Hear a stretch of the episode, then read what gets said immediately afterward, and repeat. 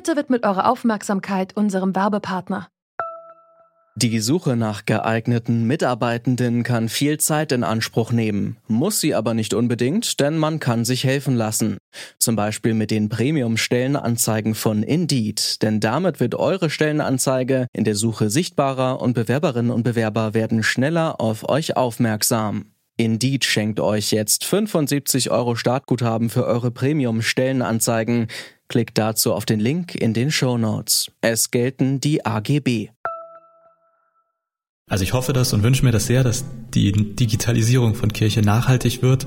Aber ich sehe auch die Gefahr, dass es nur ein Strohfeuer ist und dann, ja, schlimmstenfalls sogar vielleicht weniger als, als vor Corona da war. Morgen beginnen mit dem Gründonnerstag die Osterfeiertage. Aufgrund des Coronavirus dürfen dieses Jahr jedoch keine Gottesdienste oder Veranstaltungen stattfinden. In dieser Folge von Zurück zum Thema fragen wir uns, wie die Kirchen in Deutschland in diesen Tagen ihre Mitglieder erreichen und ob die Krise eine Chance sein könnte, längst überfällige Digitalisierung endlich umzusetzen. Heute ist Mittwoch, der 8. April 2020. Mein Name ist Eva Morlang. Hallo.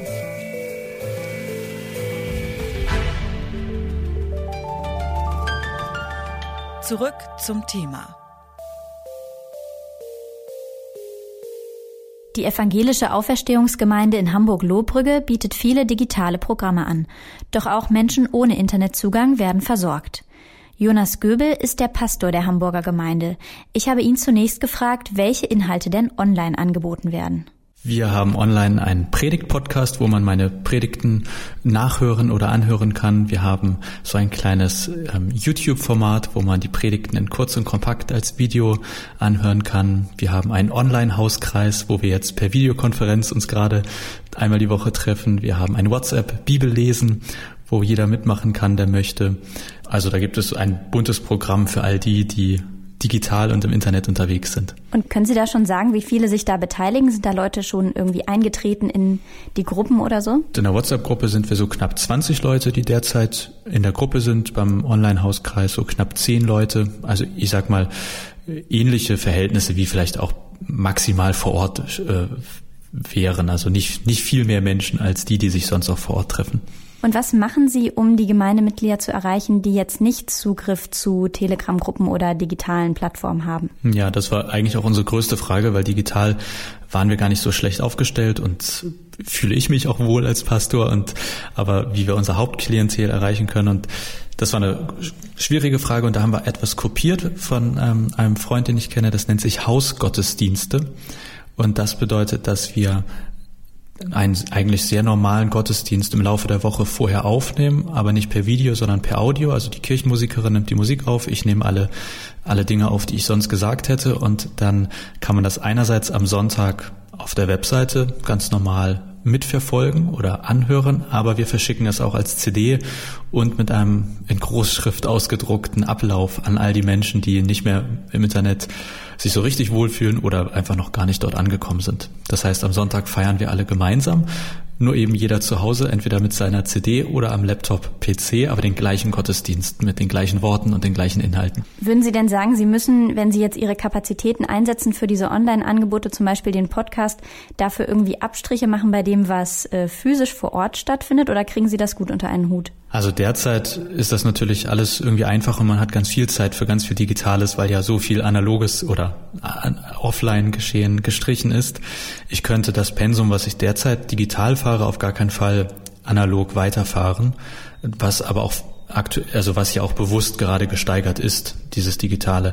Ich meine, viele Dinge, die ich vorher gemacht habe, die waren in meinem Berufsalltag schon absolut integriert. Also ein Predigt-Podcast, ähm, oder das WhatsApp-Bibellesen, auch der Online-Hauskreis, das sind, da ist der Aufwand nicht so groß. Ein YouTube-Video wirklich auch mit einem gewissen ähm, ja, Anspruch an Professionalität zu erstellen, das, das braucht Zeit und da bin ich mir nicht sicher, ob ich die auch danach hätte.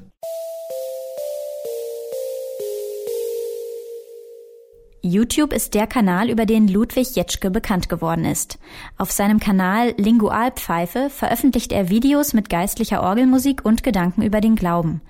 Da die katholische Kirche seiner Meinung nach nicht genug digitale Angebote schafft, hat er selbst eine Online-Community aufgebaut, die sich regelmäßig auf Discord und YouTube trifft. Das ist eine Community, die sich über den gesamten deutschsprachigen Raum erstreckt und äh, dort sind natürlich vornehmlich junge Leute anzutreffen, aber nicht nur.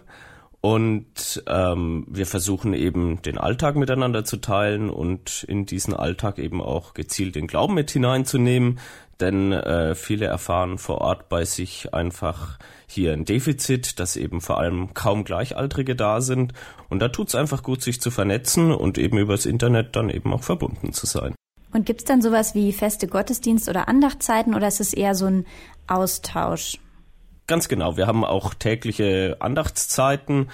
So ein fixer Ankerpunkt ist um 23 Uhr zum Beispiel das Nachtgebet, wo sich dann Leute über unsere Plattform Discord zusammenschalten und eben gemeinsam dann eben das Nachtgebet äh, verrichten oder auch das Abendgebet um 19.30 Uhr und für die Lerchen haben wir auch um 6.30 Uhr beziehungsweise 8.30 Uhr dann das Morgengebet im Angebot. Wir haben im Vorfeld ähm, dieses Gespräches ähm, auch mit der Deutschen Bischofskonferenz Kontakt aufgenommen und schriftlich nachgefragt nach Defiziten in der digitalen Infrastruktur der katholischen Kirche.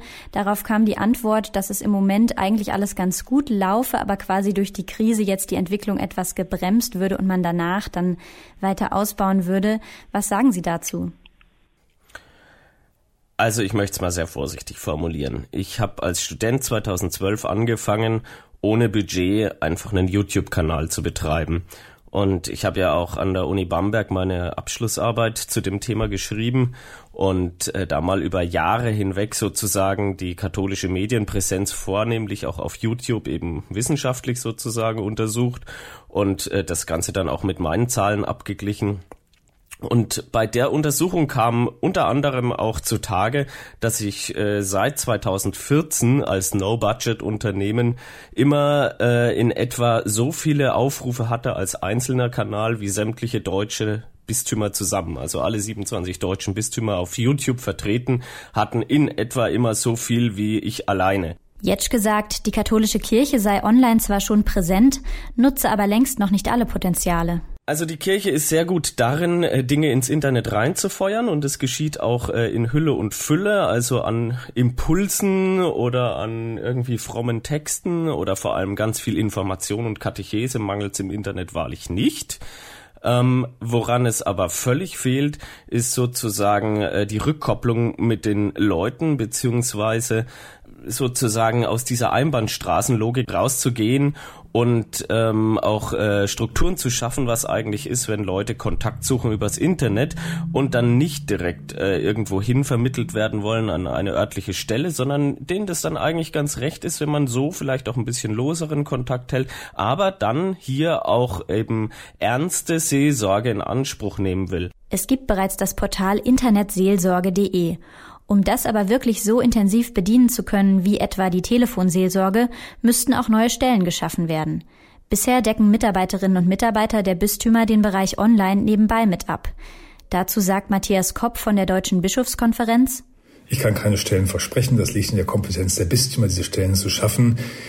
Es war für die Deutsche Bischofskonferenz ein großer Schritt im Social Media Zeitalter anzukommen. Eine solche Stelle ist besetzt, aber wir spüren natürlich, dass dort noch aufgerüstet werden muss. Wir erleben mit verschiedenen Fachstellen, die wir haben, für missionarische Pastoral, die sitzen in Erfurt zum Beispiel, dass dort ganz viele Angebote von Hauptamtlichen gemacht werden. Aber tatsächlich Internetseelsorge, das ist an sich eine Stelle, die kann man nicht mal so eben nebenbei machen. Kopp sieht aber schon, dass viele Bistümer schnell auf die Corona-Krise reagiert haben. Ich erlebe das so, dass gerade unsere Jugendverbände unheimlich aktiv sind in den ganzen Social-Media-Aktivitäten. Auch viele Bistümer, aber auch da sind wir noch Lernende. Für uns ist jetzt in dieser Situation entscheidend, dass Digitalisierung nicht ein Krisenmodus bleiben darf. Ja, wir müssen aus der Krise heraus natürlich digital handeln und leben und auch arbeiten. Aber für uns als Kirche ist auch immer ganz wichtig die personale Kommunikation, also wo wir beide miteinander reden und nicht über einen Stream verbunden sind. Und ich glaube, dass wir durch die Streaming-Angebote, die Gottesdienste noch etwas lernen in diesen Tagen, dass wir als Kirche die ähm, virtuelle Welt, die sozialen Medien, die Streamings viel stärker auch als Seismographen verstehen sollten. Als Seismographen zu verstehen, was spüren die Menschen gerade, was betrifft sie gerade. Also nicht nur zu verkünden, ich zu denen, sondern dass es auch eine Rückkopplung gibt, die zu mir. Die Digitalisierung der Kirchen in Deutschland ist in den letzten Wochen beschleunigt worden. Aufgrund des Kontakt- und Versammlungsverbotes haben viele Gemeinden Inhalte digital zur Verfügung gestellt. Damit das aber nicht nur ein Krisenmodus bleibt, sondern die Kanäle auch langfristig lebendig gehalten werden, müssen dauerhaft Kapazitäten und entsprechende Stellen geschaffen werden. Das war zurück zum Thema heute am 8. April 2020. Wenn ihr Anregungen und Feedback habt, mailt uns gern an kontakt.detektor.fm und empfehlt diesen Podcast gerne weiter. Ich bin Eva Morlang, danke fürs Zuhören und bis zum nächsten Mal. Zurück zum Thema vom Podcast Radio Detektor FM.